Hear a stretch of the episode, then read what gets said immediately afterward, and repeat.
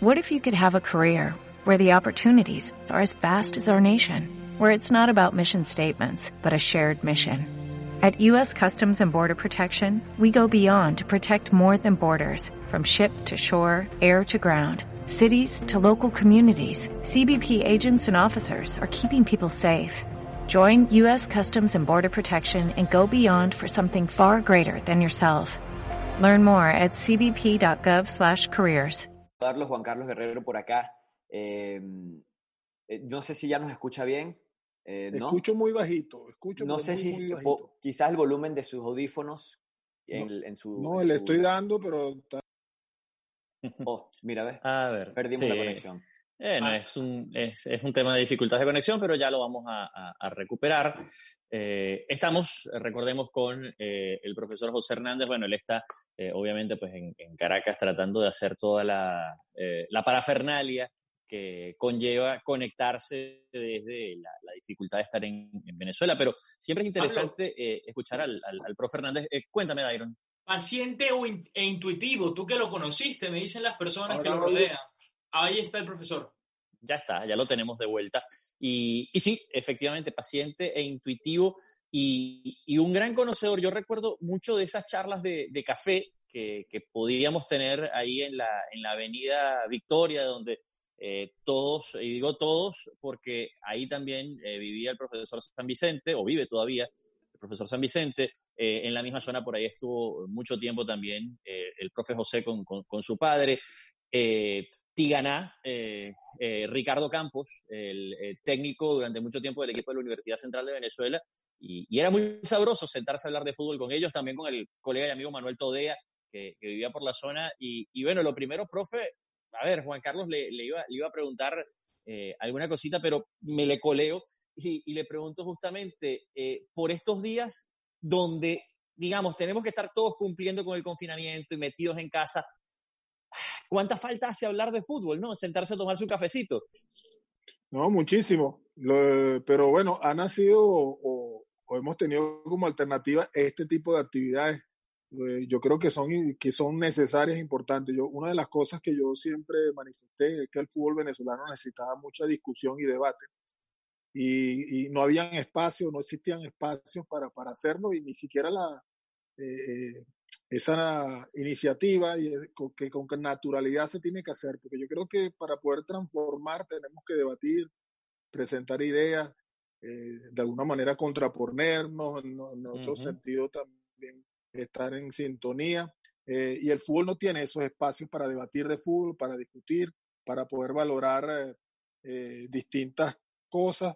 Y bueno, y fíjate como con esta, con esta pandemia, pues, pues han surgido esa serie de live, esa serie de, de eh, conversatorios a través de Zoom, y nos ha puesto un poco a hablar de fútbol, a discutir de fútbol, a conocer eh, de la vida profesional de muchos, porque no siempre los entrenadores tenemos la oportunidad de poder expresarnos públicamente hablando del fútbol, hablando del juego, siempre en espacios que tienen que ver con, con cosas muy puntuales, con, lo, con tu trabajo, con tus partidos, con tu proceso de selección. Y bueno, y eso limi, limita un poco, yo creo que esa posibilidad que tenemos todos de compartir las experiencias que nosotros vamos adquiriendo y, y compartirlas y, y, sobre todo aprender también de las experiencias de los otros. Claro. Profesor, lo saludaba, un gusto por acá, Juan Carlos Guerrero. Eh, más o menos apegado a eso último que usted decía, han salido tantas eh, nuevas actividades, tantos nuevos métodos, nuevas formas de, trabajar. Eh, ¿Cómo han sido esas nuevas formas para un seleccionador? Porque acá en Global Sports hemos tenido atletas olímpicos, hemos tenido futbolistas, hemos tenido beisbolistas, nos han dicho cómo es el día a día en pandemia, eh, en este confinamiento, pero ¿cómo es su trabajo en el día a día? ¿Cómo, cómo, cómo han sido estos días nuevos para José Hernández? Bueno, eh, acuérdate que eh, nuestro, nuestro, espacio en la selección, al, no haber actividad diaria a nivel de los clubes, ni al, ni al ver jornada, pues estamos un poco limitados. Lo que hemos hecho es primero, eh, de alguna manera, de confrontar de que cada uno de los jugadores que por ahí hemos tenido en los diferentes módulos estén bajo los protocolos de sus propios clubes, en el sentido de, de tener algún tipo de actividad diaria. Eh, nosotros solamente verificar aquellos que están y los que no estén, nosotros proporcionarles algún tipo de, de trabajo que, que, pueda sostenerlo, pero en este caso Recuerda que todos están en, el fútbol profesional y, bueno, cada uno de ellos está sometido al, plan de, de, sus respectivos eh, equipos. Por otro lado, bueno, hemos aprovechado el tiempo un poco para ir sacando de los tres módulos que apenas hemos hecho. Acuérdate que esto es un proceso muy precoz, muy joven. Apenas llevaba tres meses o cuatro meses de, de trabajo.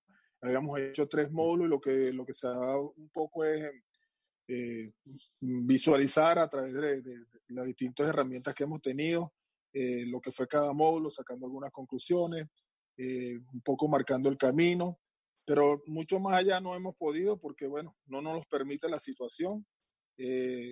nosotros concluimos en estos primeros tres módulos, bueno, que realmente tuvimos la posibilidad de acercarnos a un grupo de jugadores que estamos conociendo, que ellos nos están conociendo a nosotros, tener una idea, algo inicial pero más o menos clara de lo que puede ser eh, esta, esta categoría, esta generación de, de, jugadores.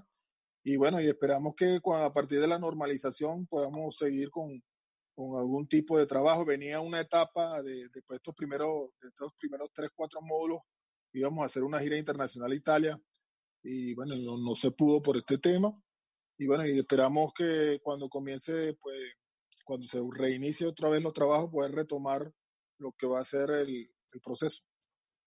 Profesor José Hernández, eh, en ese mismo camino que usted habla de, estudiar lo que han sido los módulos vinotintos que han tenido, los tres módulos que, vinotintos que ha tenido con la sub-20, me imagino que también en este, en este tiempo que, que hay en la casa, también se dedica a estudiar y a pensar mucho sobre fútbol. Y yo quiero saber o que usted me a entender qué tanto ha mutado la idea de fútbol en su cabeza desde que usted empezó en su carrera hasta ahorita y que tanto sigue mutando día a día con todos los nuevos conocimientos y con todos los nuevos estudios que usted puede ir desarrollando? Mira, una de las características del fútbol es la incertidumbre que, este deporte propone. Y, una de las cosas que debe surgir en cada entrenador es la capacidad de adaptarse y adaptarse a las situaciones que permanentemente va viviendo eh, a los distintos retos que por ahí va, va, asumiendo. El entrenador de hace 35 años, al que yo, en donde yo empecé mi carrera, al de ahora, pues ha mutado muchísimas veces. Eh, primero porque ha influido mucho la, posibilidad de ir capacitándote cada día en aspectos nuevos que, pues, por, lo menos van, se, se van sobreviviendo, o sea, van apareciendo. Luego la, la, posibilidad de ir escalando a través de las distintas categorías, de ir teniendo esa vivencia del fútbol, pues te da la posibilidad de ir transformándote como entrenador. Eh, cada, cada equipo te propone un, reto distinto, una forma, un aprendizaje distinto, una forma de entender las cosas distintas. Eh, y te das cuenta que a la hora de la verdad, eh, en el fútbol nunca se está totalmente capacitado. Yo creo que hay que estar una permanentemente, actualizándose, hay que estar permanentemente recogiendo experiencia, recogiendo información y sobre todo vivenciando el fútbol, que es lo, lo, realmente eh, importante. Pero sí, ha mutado muchísimo en, mis ideas, en mi forma de ver las cosas, en entender. Eh, una de las cosas que más, que más he entendido es que al principio cuando uno es un entrenador joven, que se empieza a nutrir de conocimiento, que tiene un ímpetu grande, que cree que eh, solamente el trabajo, el trabajo te va a dar, te va a dar o te va a garantizar el éxito, pero después te vas dando cuenta que, que se empiezan a sumar otros elementos que influyen y, eh, en este deporte muchas otras cosas. Y al final tú resumes que es lo que yo siempre he dicho, después de tantas cosas te das cuenta que sin jugadores no puede haber equipo. Entonces lo fundamental en este deporte es tener jugadores, es, eh, es, contar con la capacidad de los jugadores y obviamente eh, viene la labor del técnico, que es la de gestionar, que es la parte más difícil, pues eh, la de gestionar ese grupo de jugadores en función de lo, de lo que nosotros vamos a tener como intereses de equipo. Ahora, en función... Claro, claro. En función a eso, profe, le, le pregunto, ¿qué es más difícil? ¿Gestionar juveniles o gestionar eh, muchachos jóvenes que a veces pueden ser maleables dependiendo de la formación que tengan y de la, digamos, del, background que, que, los preceda, o eh, trabajar directamente ya con eh, gente formada, profesionales de más de, digamos, de 20 años hacia arriba, que ya entran en otro tipo de categoría, que tienen otro tipo de preparación de fútbol, digamos, de más años, de más recorrido, ¿qué, qué es más fácil o qué es más difícil? Bueno, yo creo que son características distintas. El jugador joven tiene algo que lo caracteriza y es su emocionalidad. Yo creo que cuando se trabaja con jóvenes, de alguna manera tú gestionas emociones. Y eso es una, una de las cosas que tú debes considerar, eh, saber realmente eh, cuáles son los intereses a ciertas edades, hablando del fútbol joven. Y bueno, en base a ello, pues no solamente estimular, sino también, también eh, introducir, potenciar, de alguna manera marcar lo que puede ser tu, tu influencia como técnico a cada uno de esos jugadores. Luego el fútbol profesional es otra cosa. El fútbol profesional generalmente se juega por prestigio, por dinero y bueno, los intereses cambian. Eh, eh, por, unos por, una, por un objetivo que tiene que ver netamente con el rendimiento, con, con el lograr los objetivos que tiene, que tiene cada club. Eh, son jugadores que han venido siendo afectados por toda la influencia de cada uno de los entrenadores y además por experiencia de, de sus clubes. Entonces ya, ya es otra, otro, otra, la gestión de un equipo profesional obviamente implica una cosa muy distinta a lo de un equipo joven. Eh, porque bueno, de, los objetivos siempre son, tienen, tienen, son diferentes. Profesor, eh, en este momento quiero eh, enviarle un saludo y también nos envía un saludo a todos nosotros. Nos está escuchando desde Barcelona, España, José Manuel Vieira. está conectado por el YouTube. Eh, bueno, saludos al profesor, a José Manuel Veira, colega, amigo también de acá de la casa, y saludos para usted, profesor José Hernández. No, saludos José Manuel. José Manuel, bueno, muchísimos años conociéndolo, conociéndome también. Con, yo creo que si alguien conoce bastante mi trayectoria, pues en parte de José Manuel. José Manuel de, desde muy temprano ya estaba metido en el mundo del fútbol. y, varias participaciones ya de José Manuel también con nosotros acá en Global Sports. Mi siguiente pregunta, profesor, eh, va relacionado a esto de la gestión, en este caso la gestión de una selección. ¿Cómo inició esta gestión con el profesor Peseiro? Sabemos que bueno, la selección mayor no ha podido ni siquiera trabajar, no ha podido debutar, pero ¿qué conversaciones ha tenido con usted? ¿Hay algún trabajo en conjunto, alguna línea a seguir? Eh, ¿Qué se han dicho? Porque usted es prácticamente el que sigue atrás de él en la siguiente categoría. Bueno, te, pues, te, tengo que decir que no, he tenido el gusto ni el placer de, conocerlo ni de tener ninguna conversación, quizás por el hecho de que todo esto ha sucedido muy rápido y enseguida viene, viene este problema. Me imagino que en un futuro, pues obviamente pues, tenemos que tener algún tipo de contacto, algún tipo de relación. Por lo que conozco, sé de él, es, un, es, un, personaje eh, bastante accesible. Eh, yo creo que se, se quiere adaptar rápidamente a lo que es nuestro fútbol eh, pero no te puedo decir más porque en realidad no, no, no he tenido esa oportunidad de, de conocer.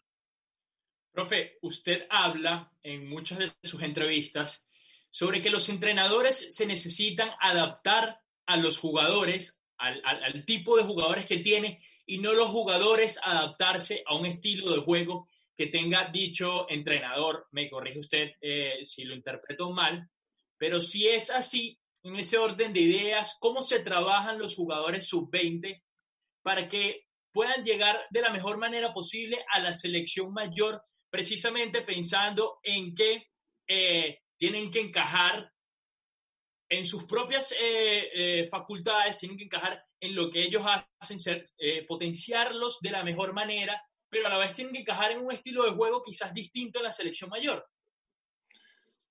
Bueno, mira, lo que no es que el, nosotros nos tenemos que adaptar a los jugadores. Lo que pasa es que nosotros no podemos desarrollar una idea ni un estilo sin tomar en cuenta las características y las potencialidades del, del, del, entrenador, del jugador.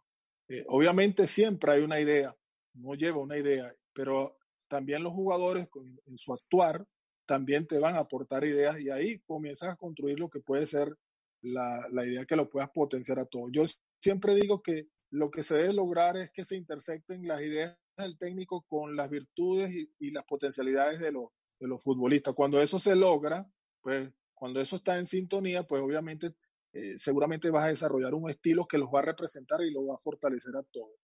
Eh, yo, yo, siempre digo que un, el entrenador no puede llegar a un club eh, alejado de, de las fortalezas de los jugadores del sentir y cómo sienten el juego los, jugadores que tú allí tienes, porque imponer ideas sin que, esa la, sin que esta la sientan los jugadores, pues obviamente no, no, no te va a ayudar a consolidar un estilo. Luego, fíjate, eh, nosotros siempre hablamos de identidad. La identidad necesita de un estilo, ¿sí? Los estilos necesitan de ideas, ¿sí? Y las ideas y los estilos necesitan de los jugadores. Entonces, eh, de alguna manera, tú, tú, partes de los jugadores, de sus potencialidades, de sus características, para, para que a través de una idea tú creas un estilo y cuando tú tengas un estilo, pues eso conforme una, una identidad. Eso más o menos es lo que, lo que yo pienso. Ahora, ¿qué es lo que pasa cuando nosotros queremos, eh, eh, cuando, cuando yo siento que, que en Venezuela estamos con una obsesión de, de, tener una identidad, una identidad que de alguna manera la tenemos, pero una identidad que a lo mejor eh, eh, cada quien la quiere tener en su cabeza y no es la que corresponde con la realidad de los jugadores que nosotros tenemos. Y eso es lo que hay que visualizar. Todo estilo está afectado por la formación del futbolista. Todos. Si tú tienes una buena formación, es como decir, una buena promoción de, de, periodistas, en la medida que su formación en la, en la primaria, en la preescolar haya sido mejor, en la universidad va a ser, va, ser muchísimo mejor y no solamente eso, sino va a tener la posibilidad de tener, eh, poder diversificarse en otras cosas, o sea, dentro de, dentro de tu área. Entonces, si tú quieres crear, tú, tienes, tú necesitas formar jugadores con capacidad no solo de adaptarse a cualquier estilo, sino a dar respuestas a las distintas situaciones y contextos que te va dando el juego para que cuando llegue el día de mañana, el entrenador A lo, le va a proponer dentro de su estilo, dentro de su fortaleza, que, de, que, que, se maneje de cierta forma. Y de repente viene un entrenador B que cambian y dice, no, ahora yo quiero esto. Y él se tiene que, adaptar, salvo las excepciones, Barcelona, Ajax. Bueno, pero esas son las excepciones, que ellos tienen un modelo de formación para un modelo de juego. ¿Sí? Y muchas veces ha pasado con algunos jugadores, de, de, no, los, no los jugadores distintos, distintos, pero algunos jugadores que han salido de allí han tenido algún éxito en, el, en, su equipo, pero después cuando cambian de equipo no lo tienen porque están como limitados nada más a, nada más ese modelo. Entonces, eh, obviamente, eh, eh, nosotros lo que hacemos es potenciar al jugador a través de un proceso de selección para que, para que se haga mucho más competitivo. Y a la hora de la verdad, ¿cómo te haces tú más competitivo? Cuando tú tienes una capacidad de dar respuesta a las distintas situaciones que se te van presentando en el, juego y tener esa, esa, esa posibilidad de, de, poder competir bien. Eh, los procesos de selección, o sea, eh, yo creo que cuando tú tienes una selección sub-20 y algunos jugadores, pues de acuerdo a sus características, sus potencialidades, pueden servir al proceso siguiente, bien, ahora, este, lo que pasa es que eh, yo siento que a veces, en cuanto al, al modelo y al estilo, queremos dogmatizar. O sea, es imposible que todos juguemos igualito. ¿Sí? Es, es imposible. Pero sí hay una, una, particularidad. Fíjate, tú agarras la selección mayor, tú eh, observas la selección sub-20, la que tenemos ahorita, la sub-17, todos tenemos una característica. Tenemos jugadores de banda en su mayoría por cantidades explosivos, buenos, hábiles, veloces, todos. O sea, si yo te voy nombrando más o menos los 10, 12 jugadores que nosotros tenemos en banda, que hoy día están en primera edición, tú vas a decir, uy, para la sub-20, son todos buenísimos, ¿cómo vamos a hacer? Bueno, nada más irán a ir cuatro. Si tú agarras la selección mayor, te la pones a nombrar a todos los que tienen jugadores de banda y jugadores con ciertas características, pequeños, rápidos, y con buen cambio, ritmo, ritmo hábiles. ¿sí? Entonces ya eso te da cierta identidad. Se están produciendo jugadores con esas características. En parte porque el tema de la norma eh, lo que hace es que los clubes de, a, empiezan a apostar desde muy temprano a jugadores en esas posiciones y son a los que le van dando mayor y mejor proceso. Claro, son los que al final de cuentas terminan teniendo más rodaje. Sobre esa misma idea eh, que, elaboraba, profe, me salta la, la, pregunta.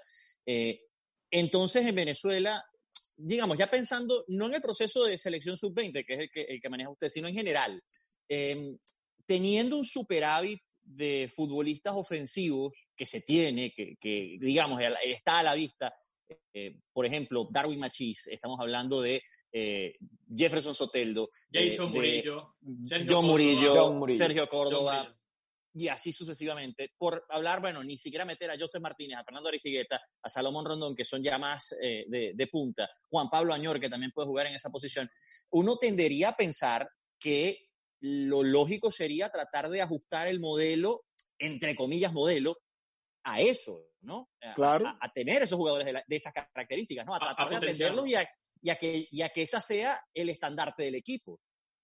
Por supuesto, es que, a ver, ¿qué, qué haces tú? Yo siempre digo que una de las labores del técnico es identificar cuál es la fortaleza de su equipo, dónde está la fortaleza. Y la fortaleza está en la fortaleza de sus jugadores. Obviamente, te lo voy a decir, toda la prueba del proceso sub-20, nosotros sabemos y, que tenemos jugadores, muy, la, buena parte o la mayor calidad está quizás en, las bandas, ¿no? Jugadores ahí. Entonces no podemos construir un modelo y un estilo que no tengan que ver con que eso funcione como fortaleza, ¿sí? Lo que pasa es que la gente se olvida de que, bueno, sí, vamos a jugar al ataque y vamos a jugar por las bandas, pero espérate, necesitamos algo que cuando no tenemos la pelota tenemos que saber recuperarla necesitamos que no recuperarla tan atrás para que esos jugadores de banda tengan menos recorrido y puedan estar más cerca del arco y poder tener esa fortaleza de llegar más rápido y desequilibrar. ¿Entiendes? Entonces tenemos que, eh, eh, eh, a ese estilo o a ese modelo, le tenemos que ir agregando cosas para que eso realmente se ponga en valor. Entonces, ¿qué necesitamos? Bueno, necesitamos primero tratar de defender más cerca del arco rival. para eso tenemos que tener una organización que, nos permita eh, recuperar la pelota en esa broma, en esa, en esa zona. Luego tenemos que tener capacidad de gestionar el balón para no perderlo tan rápido y poder hacer transiciones, ¿sí? Entonces, fíjate cómo empiezas tú a sumar y a construir un poco lo que puede ser tu modelo para terminar poniendo en valor el trabajo de, de esos jugadores. Fíjate, tenemos, yo digo que la selección sub-20 tiene muchas, muchas similitudes con la selección mayor. Tiene jugadores de banda buenos, importantes, desequilibrantes y en cantidad y tiene delanteros fuertes, altos, eh, eh, eh, que mm, son buenos para, para, para, mm, para el remate, para, para fijar centrales, para todo Finalizar la jugada, entonces, exacto. Claro, entonces tratamos de buscar, bueno, bueno, ahora tenemos que organizar bien para que eso se ponga, para que esa sea la, la, la, característica que realmente resalte del equipo y para que suceda muchas veces que hagamos juegos con, con, en ese tipo de situaciones. Pero cuando decimos eso no es poner a todos que vamos a atacar, ¿no? Necesitamos organizar, el, equipo necesita cierta, cierta, organización para que, porque el, fútbol no es solamente eh, tener la pelota, que ojalá la pudiéramos tener, la deseamos tener todo el tiempo, pero no, no es, eso no es verdad, eso no sucede. Y más Venezuela, porque fíjate, nosotros nos olvidamos de nuestra realidad. Eh, yo siempre digo que hay una incongruencia entre las expectativas y la realidad en el fútbol y en nuestras selecciones. Y siempre esa la pagamos los técnicos, porque las expectativas son unas cosas y las realidades son otras, entonces la culpa es del técnico. Y el técnico que tiene la obligación y el deber, como, como, como tiene que ser, en, base a lo que él está sintiendo, lo que está viendo y con lo que él convive, pues obviamente tiene que tener responsabilidad de, de organizar el equipo en función de la realidad, de la realidad, ¿entiendes? Entonces, eh, y yo, yo a veces pienso que, que, bueno, en, ese, en esa inquietud que tiene la gente y que está perfectamente válida, pero los que estamos con la responsabilidad de, de tener que dirigir estas, estas cosas, pues tenemos que tener claro lo que te acabo de decir, ¿no? Poner en contexto nuestra realidad y sacar el mayor provecho. Profesor, usted ahorita hablaba de algunos puntos eh, de acuerdo a su selección sub-20 o a la selección que usted dirige. Eh, marcar bastante arriba, eh, presionar, tratar de mantener el balón cuando se recupera el máximo tiempo posible. Y usted en estos días habló de que está contento con lo que ha visto en los módulos que se han hecho, donde ha visto hasta 63 jugadores, y que ya tiene una idea muy completa de las características del grupo que maneja. ¿Cuáles son más o menos esas características que ha podido ver en el grupo actual que tiene, claro, de 63 jugadores? Aquí faltan varios cortes, por supuesto.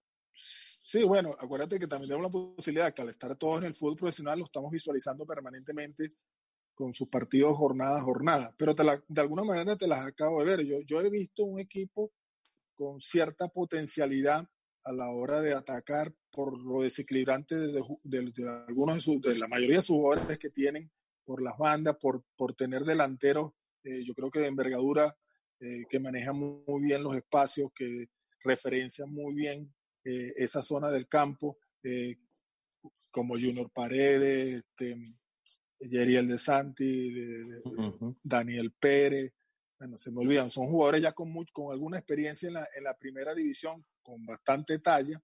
Bueno, el problema es cómo vamos a construir nosotros el equipo para que estos jugadores, la mayor parte del juego, lo hagan de esa zona hacia allá y poder poderlo tenerlo en valor. Eh, lo, que te, lo que quise decir con eso es que ya tenemos un conocimiento de algunas fortalezas del equipo. Eh, hay otras cosas que nosotros no las estamos viendo como fortaleza y la tenemos que convertir.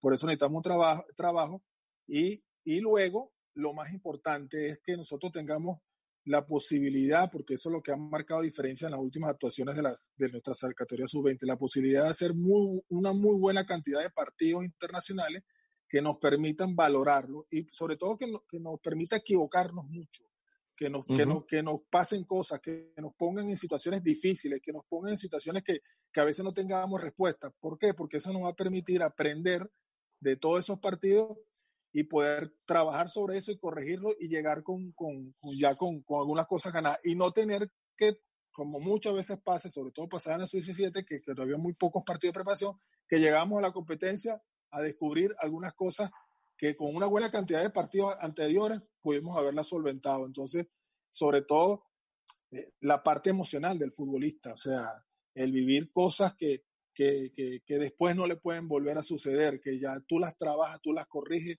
y ya tú sabes que la tienes que mejorar. Pero básicamente, sí nos me permitió, nos está permitiendo tener un conocimiento del equipo. Además que acuérdate que esta categoría 2001 nosotros la hicimos con la categoría 2000. O sea, cuando hicimos la generación 2000, hicimos 2000, 2001 y ya y pues tenía, tenemos bastante conocimiento de ello. Y los 2002, bueno, fueron, son los que apenas terminaron ahorita con nosotros hace poco en el Suramericano Sub-17. O sea que tenemos un conocimiento bastante, bastante, bastante amplio de lo que es la categoría o lo que es esta generación.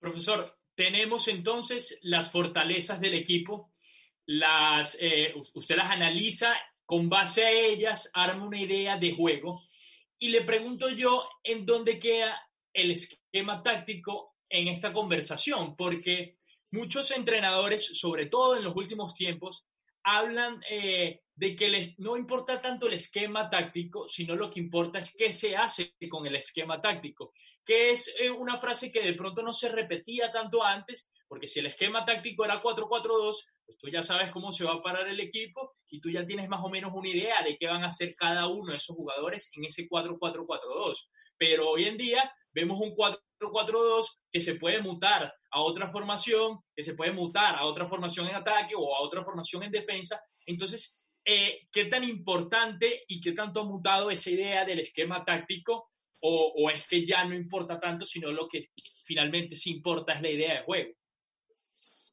A ver, cuando me hablas de esquema, te refieres al sistema de juego, al sistema táctico. Sí. Mira, eh, yo siempre he dicho que los sistemas sirven para que se debaten los medios. Porque a veces la relevancia, lo que, lo que importa realmente de, del sistema es, son sus comportamientos, ¿sí? Básicamente, porque un sistema de juego es una colocación en el campo de juego eh, prácticamente cuando la pelota no está en movimiento. A partir de allí comenzamos a movernos, entonces lo que demanda el fútbol son las distintas estructuras que se van a ir desarrollando una vez que la pelota se ponga en movimiento, ¿sí? Entonces, lo, lo, importante del sistema de juego no es el sistema en sí, o sea, la nomenclatura, sino más bien su desarrollo, su comportamiento. Lo que tú analizas, estudias y tú valoras de, un jugador no es la ubicación del campo donde está, sino que es lo que tú valoras, el comportamiento que él tiene a partir de una posición. Entonces, eh, obviamente, una vez que nosotros eh, tengamos los, distintos comportamientos que, que, nacen a partir de, una, de un sistema de que nosotros queramos, queramos poner, este, eh, lo, que, lo que nosotros vamos valorando es cómo ellos van desarrollando de acuerdo a eso. Entonces, fíjate, eh, necesitamos, a partir de necesitamos una idea, ¿sí? Una idea de cómo vamos a atacar, porque el juego tiene un ciclo, ¿verdad? Un ciclo que tú tienes eh, eh, un ciclo de ataque, un ciclo de defensa, un ciclo de ataque de defensa, cuando vienen las transiciones, ¿sí? Tiene sus momentos. Tenemos que saber cómo atacamos. Tenemos que, eh, y sobre todo cómo atacamos un rival que, cuando no tiene la, pelota tiene cierto posicionamiento. Entonces, lo, lo verdaderamente importante o interesante no son los sistemas, sino el valor está en cómo, cómo se desarrolla, cómo se desarrolla el sistema. Nosotros eh, eh, eh, lo que hacemos a través de los sistemas es equilibrar ciertas fuerzas en distintas zonas del campo, pero a partir de allí se te van a mover todo. ¿Cómo haces? ¿Sí? Lo que tú vas buscando son adaptaciones a las distintas situaciones a través de, de, una organización, más que de un orden de una organización, de acuerdo a, cómo se vaya también moviendo rival y, los espacios que vaya dando rival. Para mí, el fútbol es un deporte de espacio, ¿sí? Aquel que, que realmente los identifique y los aproveche, y sobre todo espacios útiles, pues va a tener mucho más, mucho, mucho más efectividad y eficacia en relación con el juego.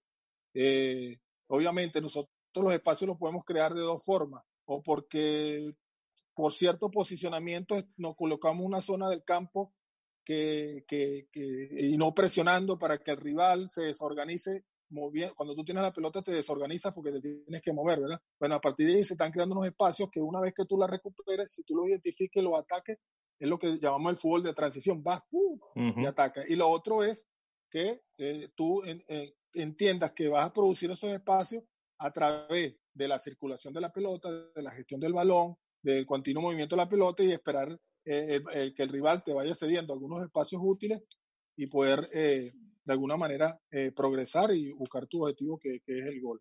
Pero no, es una discusión porque yo, siempre, yo nunca he valorado tanto el sistema de juego dentro de mi trabajo. O sea, yo, yo, yo creo que a veces son puntos de partida necesarios, pero lo que tú valoras es un comportamiento. Yo siempre digo esto, a ver, cuando, si yo te digo Brasil de, del 82, por decirlo, Brasil de atrás, ¿no?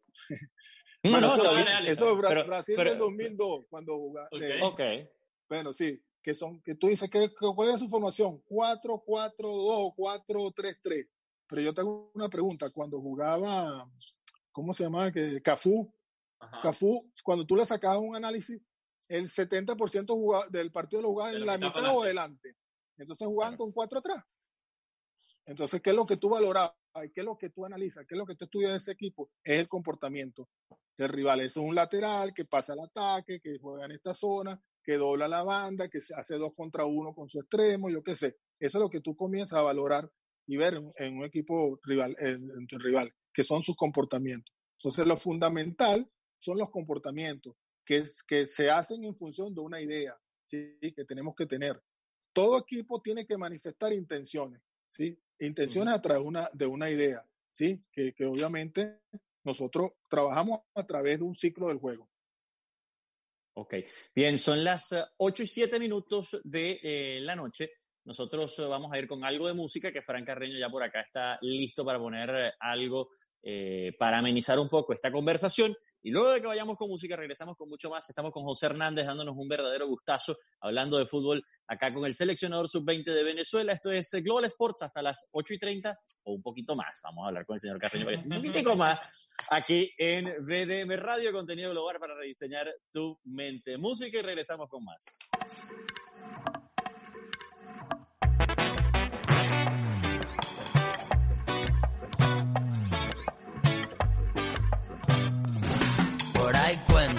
Que tienes ese corazón que se revienta, que alguna vez a ti la vida te hizo mierda y la repartes por ahí sin darte cuenta. Por ahí cuentan. Por ahí cuentan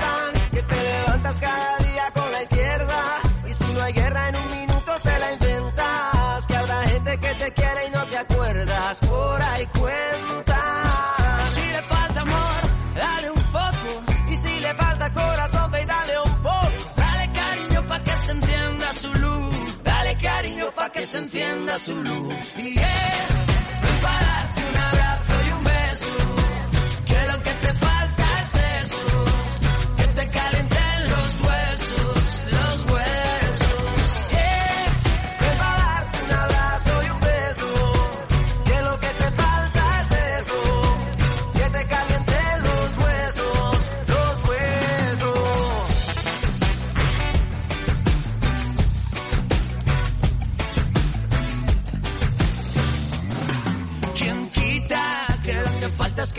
sienten cerquita y que te pongan en la herida una tirita y que te abracen para ver si se te quita. Ay, quita.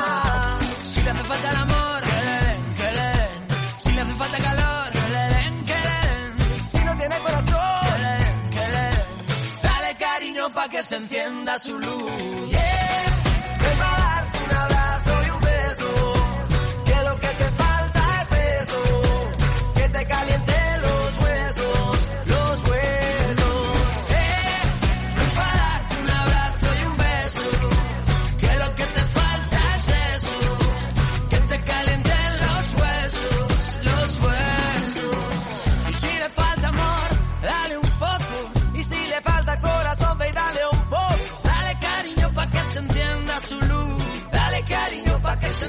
Su luz. Si le hace falta el amor, que le den, le den.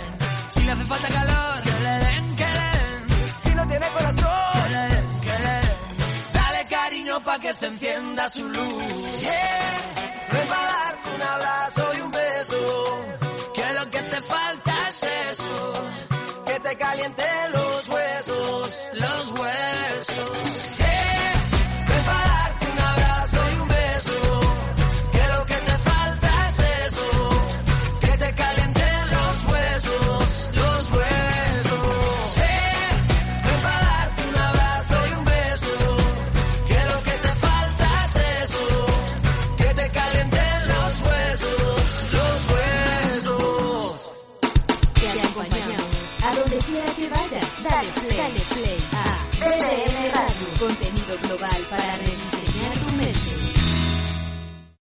8 y 11 minutos de la noche, hora del este de los Estados Unidos, también es la misma hora en Caracas, Venezuela. Esto es VDM Radio, contenido global para rediseñar tu mente Global Sports hasta las 8 y 30, o insisto, un poquitito más, porque estamos acá con José Hernández, técnico de la selección venezolana sub-20, Juan Carlos Guerrero, Dairon Quiroz y quien tiene el gusto, Pablo García. Me quedé pendiente, profe, eh, y le voy a preguntar por, por, por algún futbolista, eh, que, que, además en ese tema de balancear y de buscar justamente equilibrios, eh, la si la memoria no me falla, creo que usted lo tocó dirigir en Atlético Venezuela. ¿Qué tan bueno es Yangel Herrera, profe? No, no, me, no me tocó Yangel. No, porque... no le tocó, ¿no? No, no, pero realmente nosotros hicimos el escauteo de Yangel nosotros lo contratamos Ajá. siendo yo técnico, pero Exacto. una de las eh, parte de la negociación era que él se quedara seis meses con Monaga. Eh, pero sí, obviamente, nosotros hicimos seguimiento a, a Yangel por lo menos tres años y lo teníamos ahí, pero nos costó, al club le costó muchísimo hacer la negociación, al final la pudo lograr y eso fue una de las cláusulas. Yangel es un jugador muy, muy completo porque además de que posee esas características de ser un jugador que ocupa muy buenos espacios en la mitad de la cancha, tiene muy mucha fortaleza en los duelos, tiene buen juego aéreo, también tiene quizá, eh, a ver, si lo hiciera un poco más, fuera excepcional. Tiene también esa llegada al arco contrario porque tiene buena pegada de media distancia, llega bien al remate. Entonces, de alguna manera, eh, esos jugadores que, que, están en las dos áreas, que, que, siempre gustan, interesan a los clubes. Él todavía le falta un poco para esa dinámica, pero la tiene. Yo creo que es un jugador que es muy, muy joven, eh, tiene muchas posibilidades y mucho margen de crecimiento con respecto a eso. Y yo creo que, obviamente, eh, para futuro eh, va a ser nuestro mediocampista por muchísimos años. Profe, y en ese mismo orden de ideas de, de los jugadores, la otra vez estaba en una rueda de prensa del Inter Miami y Christian Macun le preguntaron, ¿quién es el mejor entrenador que has tenido en tu carrera? Sin dudarlo, inmediatamente dijo José Hernández, me porque me hizo entender, porque me hizo entender que yo podía jugar en dos posiciones, en la primera línea eh, de volantes y también podía jugar como defensa central. Y esto, ya yo después conversándolo con el mismo Macun, me decía que era un, un pensamiento que también lo tenía Cristian Cáceres Jr., por ejemplo. Entonces, creo que hay una, hay una relación muy importante entre esa camada de sub-17 y usted, y quería preguntarle qué, qué, qué, concepto tiene acerca de ellos. Bueno, yo te voy a decir, eso fue una generación que a mí, a mí me marcó muchísimo como entrenador, porque me dieron, yo vi un crecimiento en ellos en el proceso, pero grandísimo. Me da que me marcaron mucho a mí, al, al cuerpo técnico, y de alguna manera yo siento que nosotros los marcamos a ellos. Lo que pasa es que, mira, Cristian, Cristian Macún, Cristian Cáceres, Daniel Pérez, Palmesano, este, bueno, a los 16 años, 17, que recién iban a cumplir, pues obviamente tenían, eran unos toros que, que bueno, se querían comer, comer el mundo. Lo que pasa es que, a ver, eh, y, ellos, yo escuché parte de eso, alguien me lo hizo escuchar y, y él hablaba un poco, de, sobre todo valoraba cómo yo lo convencí. Y obviamente, eh, nosotros con un entrenador tiene que tener las herramientas, la paciencia y la capacidad de, convertir al jugador a lo que uno quiere. Macum venía de jugar en una categoría donde jugaba de volante y llegaba rápidamente al gol por su fortaleza física, porque bueno, el nivel de competencia se lo daba, pero cuando llegaba una selección eso no iba a ser tan fácil. Entonces, obviamente, cuando él, él lo que sus intereses estaban basados en, en, ser un jugador ofensivo, en hacer goles, en destacarse a través de los goles, que eso es lo que pasa muchas veces con los jugadores jóvenes, que ellos creen que la única manera de destacarse en, las competencias internacionales es si haces goles. Eso llama la atención, pero también llama la atención cuando tú dominas muy bien tu, tu posición y, y, tienes capacidades. Y lo que hice, lo que hice, lo que hicimos fue convencerlo. Lo primero que le dije, no, tranquilo, no te mortifiques. Yo recuerdo un día clarito en un entrenamiento que él estaba con esa cara amargada porque se ponía intenso. Y yo me reía de mí, pues yo decía, él cree que me va a ganar a mí, pero yo le voy a ganar a él muy fácil. Y yo le dije, vean acá, Cristian, ¿qué es lo que pasa? Pues no te gusta jugar de central. Me dice, no, profe, yo soy volante, a mí me gusta jugar de volante. Bueno, tranquilo, tú vas a jugar, te voy a decir una cosa. Tú quieres estar en la selección, ¿verdad? Sí. Y tú quieres que nosotros eh, vayamos mundial y ganemos partidos, sí. Bueno, entonces tú vas a jugar donde no donde yo diga, es donde la, la selección te necesite. Tranquilo, no te mortifiques, no digas, pues vas, vas a jugar de volante, tú tranquilo, vas a jugar de volante. Y lo que hice fue llevándolo poco a poco, metía volante, a veces de central, a veces de volante, pero ya yo tenía la idea clara que tenía que jugarme de central. Y lo claro. fui llevando, y cuando él se vio en la situación, pues y de paso le fue agarrando gusto, porque él es un jugador que yo le hice ver las características y de, de último le dije, mira, tú eres muy buen volante y eres muy buen central, y eso vale doble. En la medida que tú te vendas como un jugador que maneja dos posiciones, te da mucho más valor. Entonces aprende a hacerlo, que eso es para tu beneficio. Igual con Cristian. Cristian era un jugador que era muy poco tolerante a la frustración. O sea, si el compañero se equivocaba, si el árbitro no pitaba lo que era, entonces se enseguida se ocupaba de eso. Y yo le hice ver, le dije, mira, todo eso, eh, todo ese, todos esos segundos que tú pierdes porque te molesta que el árbitro no pitó una jugada, es tiempo que tú pierdes para estar en un sitio, para tomar una decisión, para ver lo que va a pasar después, para ver, para ver qué tienes que hacer o qué no tienes que hacer.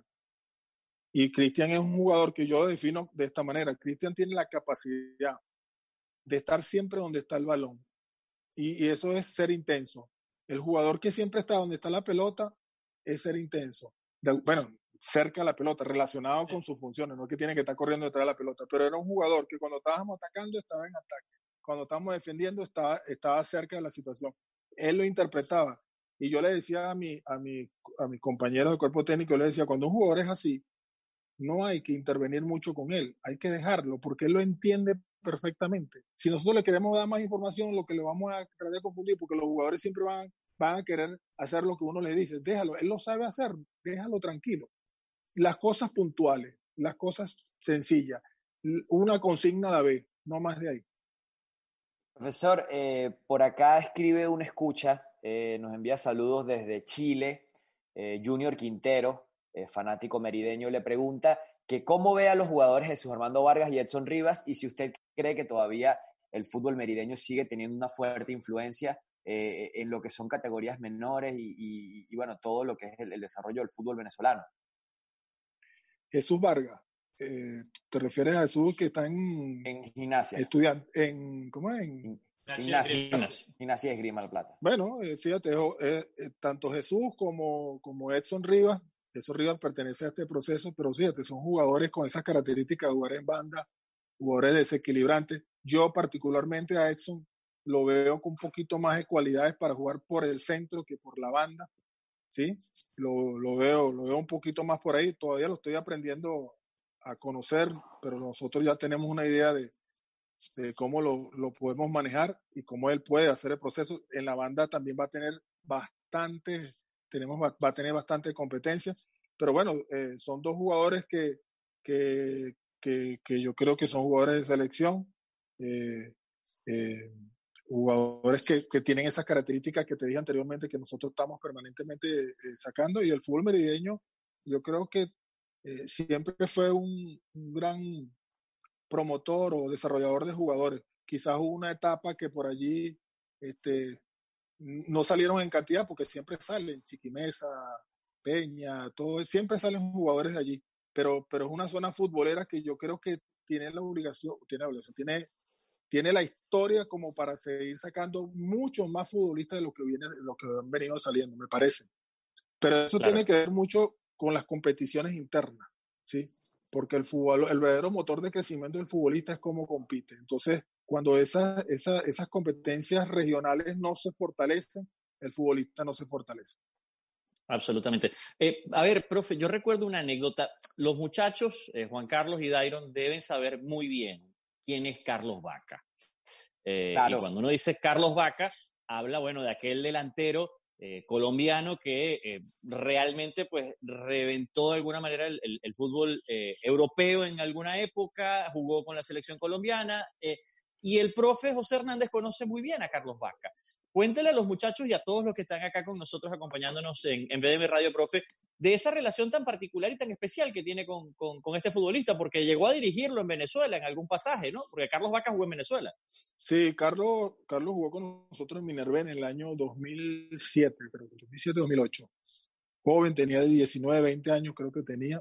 Él, él viene eh, yo, te, yo, tengo una, una relación o en, en, con el que en aquel momento eh, era director de las menores de Junior de Barranquilla, el yugolado uh Peter Casanova. Eh, bueno, y a través de, de, de, personas acá que, bueno, que hicimos contacto con él, nosotros quisimos traer algunos importados eh, que vinieran de esa cantera. Nos, nos, nos, trajimos a Coronel, que era eh, de la cantera, Carlos Vaca, y dos jugadores ya experimentados que habían pasado por el primer equipo, que era eh, Amara y, uh -huh y Cristian Racero que murió. Uh -huh. Jugadores de Junior que jugaron Copa con Junior. Esos cuatro fueron los cuatro importados que nosotros traemos. Carlos vino acá siendo muy joven. Bueno, y el cuento de Carlos, que por cierto en diciembre pasado, eh, bueno, mi papá que falleció, estuvimos hablando con él, nos invitó a un partido, al final no pudimos ir, porque estábamos más o menos cerca, pero se nos complicó ese día y nos, se quedó esperándonos con las entradas. Eh, siempre, sobre todo mi papá siempre mantuvo contacto con Carlos por teléfono permanentemente y él siempre me ha dejado saludos. Uh -huh. Tengo una anécdota buenísima de él con, con el negro Hurtado, porque yo estaba en Chile, en Chile el día que le ganamos a Argentina 1 a 0 y al día siguiente eh, yo tenía una llamada de Italia y yo decía, ¿quién me está llamando de Italia? No, no agarré el teléfono, pues no, no sabía. Y al rato me escribió Octavio Sazo de Colombia y me dice que Vaca, porque lo había entrevistado días anteriores, eh, quería hablar conmigo porque yo no atendía el teléfono, que si tenía el mismo teléfono. Bueno, entonces yo estaba, en, me recuerdo, en un sillón del hotel y agarro el teléfono y empiezo a hablar así, como digo ahorita, Carlos, ¿cómo estás? No sé qué más. Y en eso viene el negro hurtado caminando y se pone detrás de mí y me dice, yo hablando con él, me dice, profe, profe, déjeme ver ese video. Me dice, ¿no? Uh -huh. Y yo le digo, ¿cómo que un video? Si usted eh, dice ese video de Carlos Vaca, le digo, no, ya va, espérate, me quité los audífonos y se lo pasé al negro, al negro Gustavo y empezó a hablar y se puso más blanco que. ¿Cómo así? Y empezó a hablar y hablar, y él no sabía la historia, pues él lo conoció y tal, no sé qué más. Bueno, Carlos me había hablado conmigo, quería felicitarme, que había visto el partido, el día ese que ganamos Argentina y todo eso. Pero bueno, él está en Minerven y recuerdo que él era muy joven y bueno, como jugador joven, tenía esa cosa de querer ser muy, muy, muy apresurado en el área. Y yo le dije una cosa que siempre le digo a los delanteros, que quieren ser muy rápidos. Le digo, en el área, el más rápido no puede ser el delantero. El, el, el, delantero tiene que tener ritmo, o sea, tiene que tener distintas velocidades, porque el que siempre va rápido es el defensor, porque tiene que evitar el gol. Entonces, uh -huh. si tú vas muy rápido, él va a ir también muy rápido. Tú tienes que saber jugar con el, la velocidad del, del defensor, que a veces se tiene que definir primero, a veces se tiene que aguantar, Bueno, eso le explicaba un poco a, a, Carlos en aquella época. Y recuerdo que las cuatro primeras jornadas no, no hizo goles y además que no hizo goles falló cualquier cantidad de goles. Y llegó un día el, cuento que, bueno, que creo que tú eres el que quiere que yo eche, que llegó el presidente del club, bajó el camerino y dijo, y yo recuerdo que a mí me dolió muchísimo porque Carlos es tremendo muchacho, tremenda persona, espectacular. Y él dijo, eh, este importado, este colombiano me lo mandan para Colombia en autobús, pero así de una manera despectiva. Y yo sé que Carlos lo escuchó y a mí me dolió. Entonces el día siguiente, cuando vamos a la reunión, que el presidente me dice eso, yo le digo, no, no señor, Carlos no se va. Si se va él, no vamos nosotros, porque ese jugador lo traemos para acá, es más un muchacho joven, trabaja, tiene potencial, tiene futuro y tal. Bueno, eso fue una discusión ante los directivos que al final, bueno, quedó en que no se iba y, y bueno, y él siempre recuerda eso porque, porque en aquel momento creo que era lo que yo debía hacer con un jugador joven sobre todo con un jugador que, que, que yo me había traído a recomendación de un, de un colega y bueno, me parecía que, que, ese, ese momento emocional de ese dirigente estaba fuera de lugar y no correspondía con, con, Carlos. Y él lo valora muchísimo, lo valora muchísimo. Y yo he hablado varias veces con él, siempre está pendiente. Yo, cuando estuve en Argentina también, una vez hablé con a través de, de, de un amigo de él que hablamos por teléfono y siempre estamos pendientes. Y bueno, me escribió ahorita con la muerte de mi papá y, y bueno. Profesor, por acá, por acá escribe en el YouTube Live eh, un mensaje franco de Elia, eh, poniéndose un poco soñador, quiere saber cuál es su respuesta. Eh, Buen amigo Franco. Yangel Herrera es de la misma generación de Federico Valverde, en este caso es jugador del Real Madrid. ¿Qué le, falta a ¿Qué le falta a Yangel Herrera? bueno, no, no, me gusta comparar jugadores, o sea, eh, que le falta ya Herrera seguir creciendo. Ya Herrera, eso es lo que hablo siempre de la expectativa y la realidad. Su realidad es cómo vino su formación, de dónde viene, cómo viene, cómo fue. Y yo creo que a pesar, y a, en base a eso, pues obviamente hoy día tiene una, una realidad. Pero es un jugador perfectamente mejorable. Yo creo que, que, te lo vuelvo a repetir, me parece que tiene unas condiciones tremendas tremenda. Eh, es, es, un jugador, para, para nosotros va a ser un jugador por muchos años en, mediocampista, pero ¿qué le falta? Seguir trabajando, seguir creciendo. Lleva una carrera extraordinaria por todos los. Mira, fíjate, ya tiene 21 años, creo. 21, 21. Fíjate por dónde está. Eh, creo que ahorita le viene un pase a un nuevo equipo en Europa, ¿sí?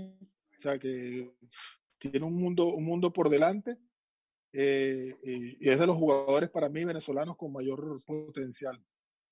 Mucha, mucha, gente, mucha gente activa en el YouTube. Andreina Peláez le manda saludos, al igual que Ángel Gómez también se reporta desde Medellín y, le mandan saludos, profesor. Eh, profesor, le quería preguntar en la misma línea de, de Juan Carlos. Yo veo los mundiales sub-20, por ejemplo, este último sub-17, salen, salen muchos jugadores eh, ahí jugó Federico Valverde ese mundial, ese, mundial del 2017, mundial sub-20. Eh, fue toda la generación de Soteldo, eh, de, de se me dan los nombres ahorita, de Joshua Mejía, etcétera, del mismo Yangel Herrera, de Wilker, etcétera. Y siento que no en este caso de la selección venezolana, hay muchos que se han rescatado y que han llegado a la selección mayor pero me parece que la mayoría de las veces, y corríjame usted si estoy mal, se pierden los jugadores entre la sub-20 y la selección mayor. ¿Usted cree que es así? Y si sí, ¿por qué cree que pasa? Bueno, porque la sub-20 es, es, una categoría que te permite internacionalizarte. O sea, eh, a través de un proceso potenciarte, ponerte en valor y después, eh, obviamente, poder salir del país. Pero después viene el otro camino, el otro recorrido. Y ese otro recorrido, cuando tú tienes que competir al exterior con otros jugadores, pues ya va a influir mucho tu propia formación. ¿Sí?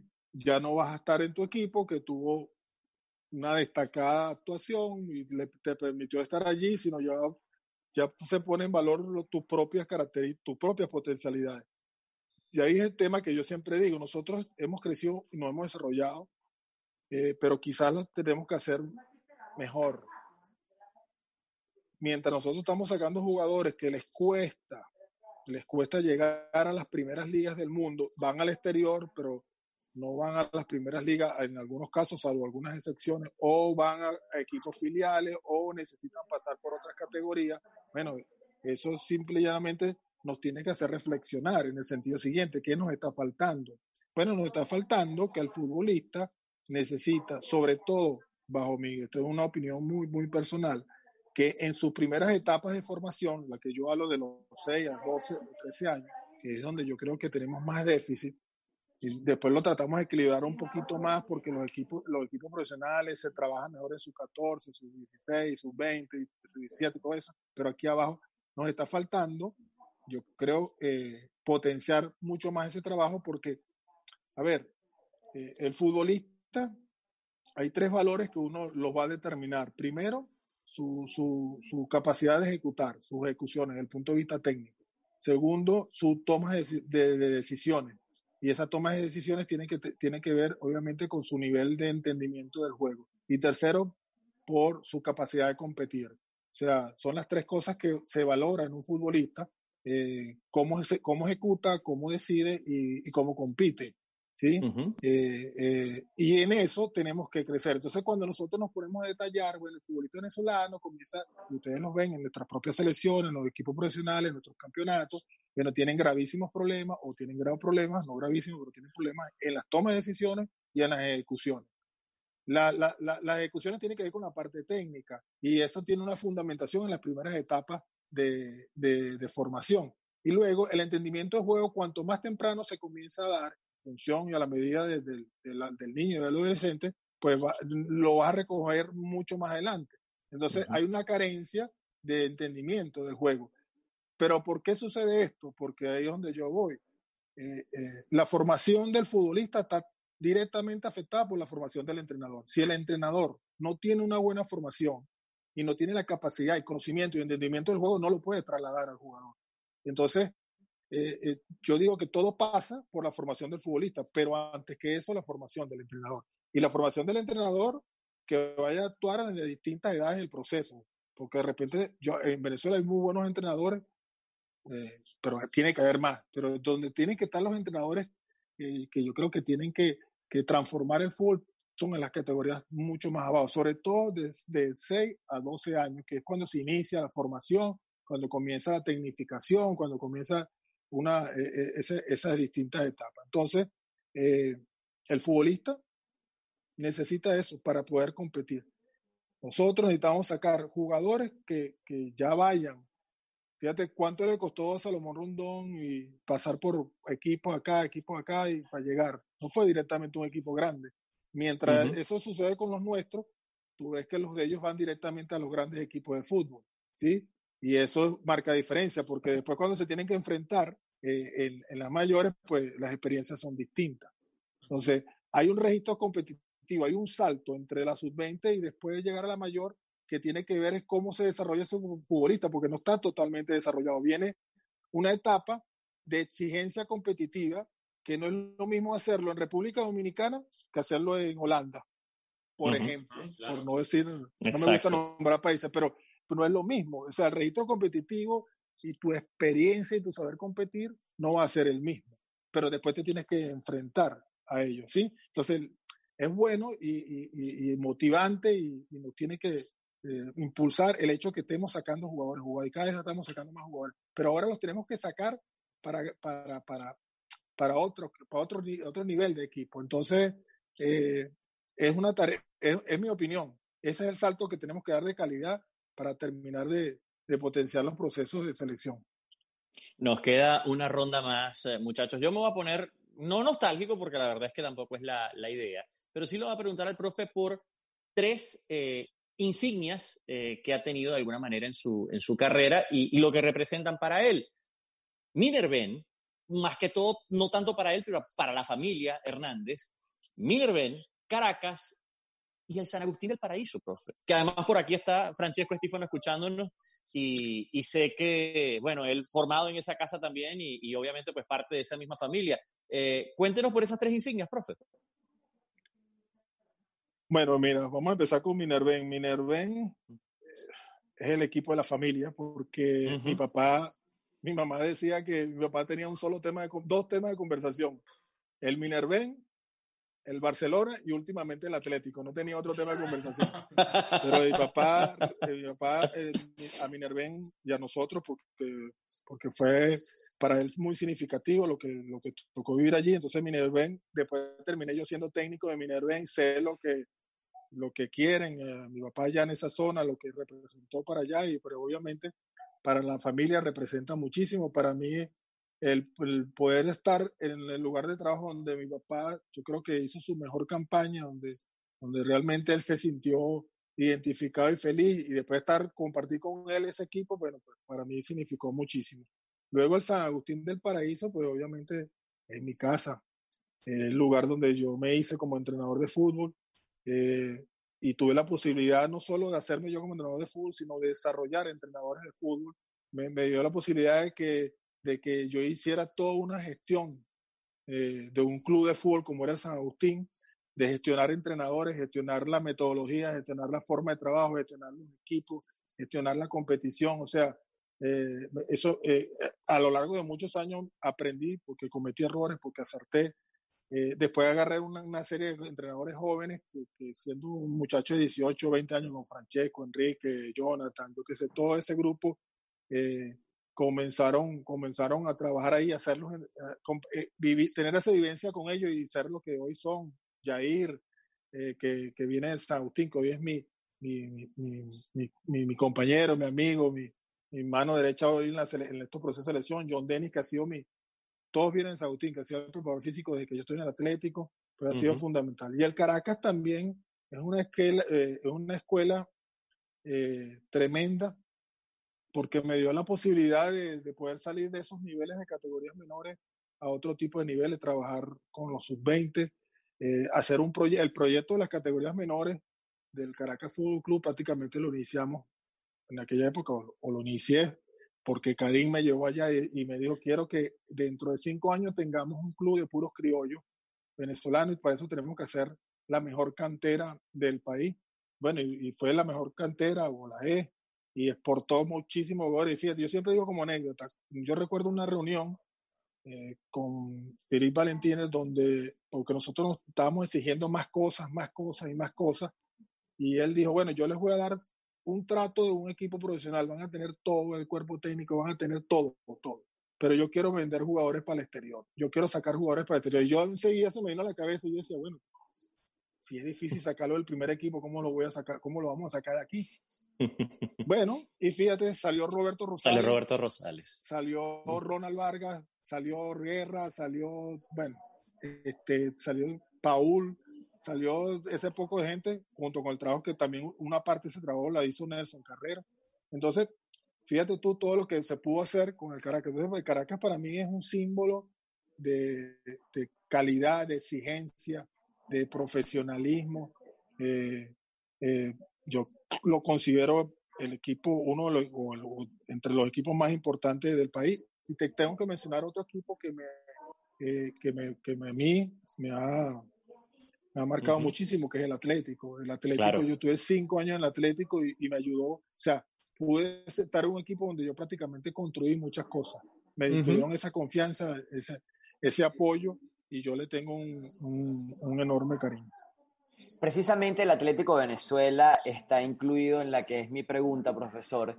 En 1967, el Deportivo Portugués implantó una marca de 28 partidos consecutivos sin perder en el fútbol venezolano. Y usted con el Atlético Venezuela, en el año 2012, con Jonathan Rosas como asistente, Jonathan Rosas, por cierto, amigo de acá de la casa en BDM Radio, y Wilna Lira, preparador físico, rompieron ese récord con 30 partidos consecutivos sin conceder eh, derrotas. Profesor, usted nos ha explicado el día de hoy eh, acerca de potenciar jugadores, hacer el, trabajo por partes, arriba, no perder la pelota, presionar bien. Cuéntenos eh, cómo fueron esos 30 partidos, ah? qué conceptos pudo observar, qué pudo ver del equipo cuando dominaba, cuando sufría, qué, recuerda usted de esa etapa tan bonita y de ese torneo tan especial. Mira, yo siempre le digo a los jóvenes entrenadores que la segunda división es la mejor escuela para los, para los entrenadores. y porque la segunda división te ofrece todo tipo de situaciones. A veces la cancha está así, a veces está así, a veces está así. Te la ponen, ¿no? O a veces está así. O sea, que lo, diga que se la segunda división te gradúa de técnico.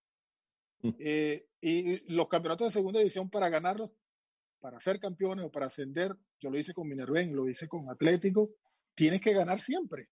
Es que si no ganas siempre, hay otro que está ganando siempre. Entonces, esa dinámica, esa dinámica, pues obviamente la tienes que entender.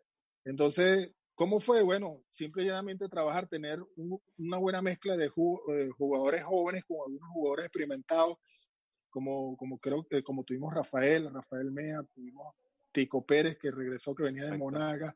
Son jugadores que en aquel momento apostaron a fortalecer el proyecto. Entonces hicimos una buena mezcla de experiencia y de juventud, jugadores que nosotros teníamos cedido al Caracas, que eran jugadores eh, en proceso y que, tenían muchísimo talento.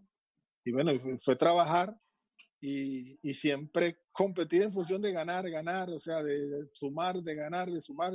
Y bueno, y a veces eh, eh, el secreto está en, en alargar las, las, dinámicas buenas en el fútbol, ¿sí? Y acortar las que no son tan buenas. Y, y, parte de nuestro trabajo siempre es alargar esas dinámicas y bueno, ¿y qué te puedo decir? Hace tantos años que el día a día lo vivimos con una intensidad, como Jonathan, John, eh, Jair, eh, Quique, eh, toda esa gente que trabajó con nosotros, no sé si me olvido alguno. Y mi papá que estuvo allí, pues para nosotros fue un honor ser parte de ese récord que tiene ahorita el fútbol profesional. Profe, usted ha hablado a lo largo de la hora, ya para venir cerrando el programa, ha hablado a lo largo de la hora de la diferencia que existe entre la expectativa que tienen eh, los hinchas o la fanaticada venezolana y la realidad existe en, en, las selecciones y en el fútbol. Usted que conoce el fútbol venezolano desde adentro, que conoce sus categorías formativas y también conoce sus categorías mayores, ¿qué expectativa debe tener el fanático venezolano con base a la realidad que hay hoy en día en el fútbol? Es que, mira, yo te lo voy a, te lo voy a definir de la siguiente forma. Existen dos fútbol.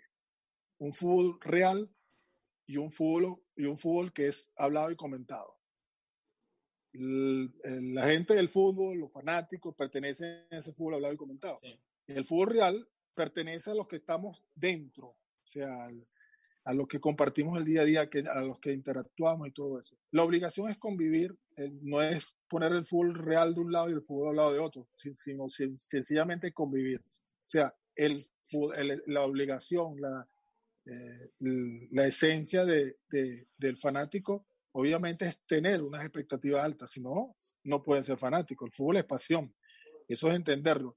Lo que, lo que yo te quise decir que muchas veces, a veces cuando las expectativas nosotros tenemos la obligación de atajar un poco las expectativas en función de las realidades. Es lo que nos corresponde. O por lo menos trabajar en, en, esas funciones.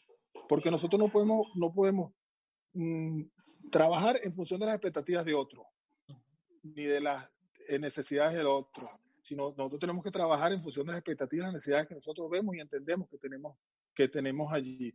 Eh, yo, yo, no, yo no, el fanático tiene que, a ver, tiene que que creer, crecer y, y, entender que, que, que, que, quiere ser primero, que queremos ir siempre a un mundial, pero fíjate, eh, el, en el fútbol venezolano se solo contempla una idea, que es la de ir al mundial. Y si eso no sucede, todo lo que pasa en el fútbol es un fracaso. Y por eso es que el fútbol a veces tiene esa carga negativa, porque también los procesos tienen cosas buenas, los procesos a lo mejor alimentan procesos futuros entonces, y, no, podemos, no podemos sentir que todo lo que se hace en el fútbol es un fracaso porque no se va a un mundial. Y eso sucede porque es lo que le trasladamos nosotros.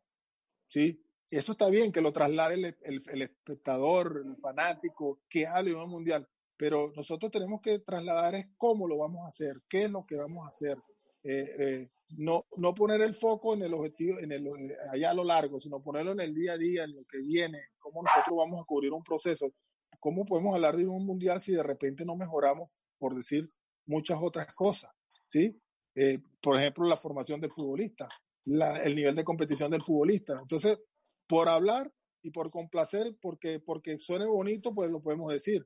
Pero también nosotros sabemos que eso, para que eso se, que se puede dar, se necesita hacer muy buen trabajo, se necesita que coincidan muchísimas cosas, muchísimas, muchísimas cosas. Pero generalmente yo lo que quise decir es que cuando eso no sucede, cuando las expectativas son incongruentes con la realidad, lo que siempre estamos pagando somos, somos, nosotros, somos nosotros los técnicos, ¿entiendes? Entonces, eh, yo, yo, siento, yo siento que es así.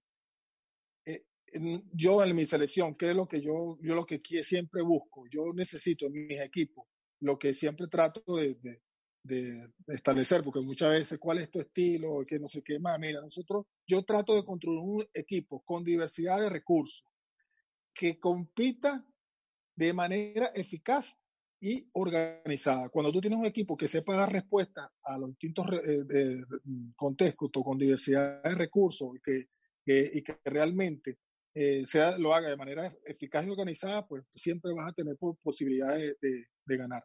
Pero eh, eh, ya tú sabes, vivimos en, una sociedad muy, muy, muy, muy de mucha urgencia. Inmediatista, sí. Sí, y, cuando, y cuando, cuando hay mucha urgencia, no hay espacio ni para el aprendizaje ni para las buenas decisiones.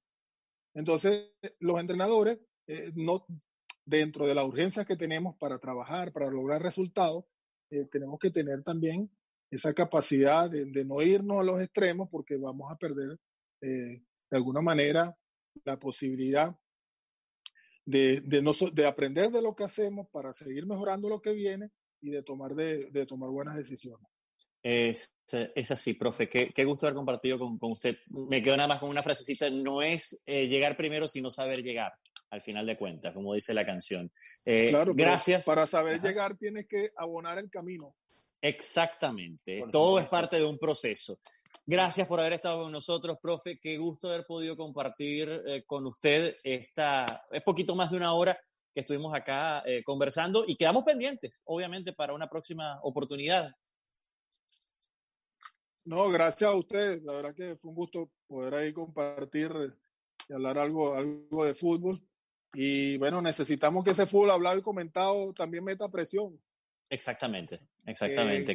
Que, no, no que meta presión, porque eh, que, que, yo creo que tenga cierto nivel de exigencia. nosotros necesitamos que ser exigidos para poder, para movernos. O sea, cuando a ti te exigen, tú te mueves, pero a veces las exigencias desmedidas y cuando las exigencias se hacen con, con yo digo, a veces con faltas de respeto y con, y con cosas que, bueno, que, que, eso es lo que realmente no, no me parece, pues pues obviamente no, no, no las comparto. Pero sí necesitamos, necesitamos e, exigirnos, pero exigirnos con verdad, con debate. A ver dónde está el problema.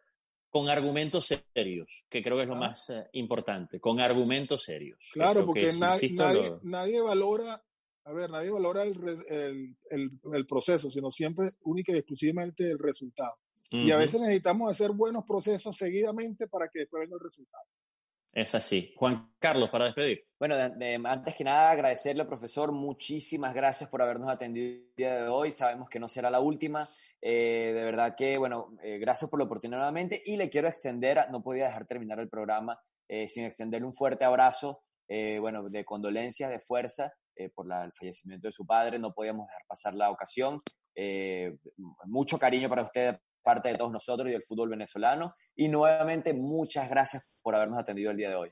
gracias a usted. Un abrazo. Clase maestra, clase maestra, la del profesor José Hernández el día de hoy aquí en Global Sports. Muchísimas gracias. Nada más que decir, sino que nos estaremos reencontrando en una próxima oportunidad debatiendo de fútbol y deporte, que es lo que nos gusta. Oye, por cierto, Pablito, por ahí nos eh, teníamos de escucha un invitado súper de lujo hoy, ¿eh?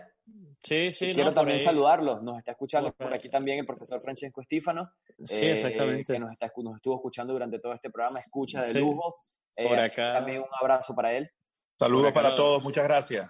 Bueno, gracias Francesco por haber estado con nosotros acá de escucha y bueno, siempre es importante y bueno, te comprometemos a que estés pronto con nosotros por aquí.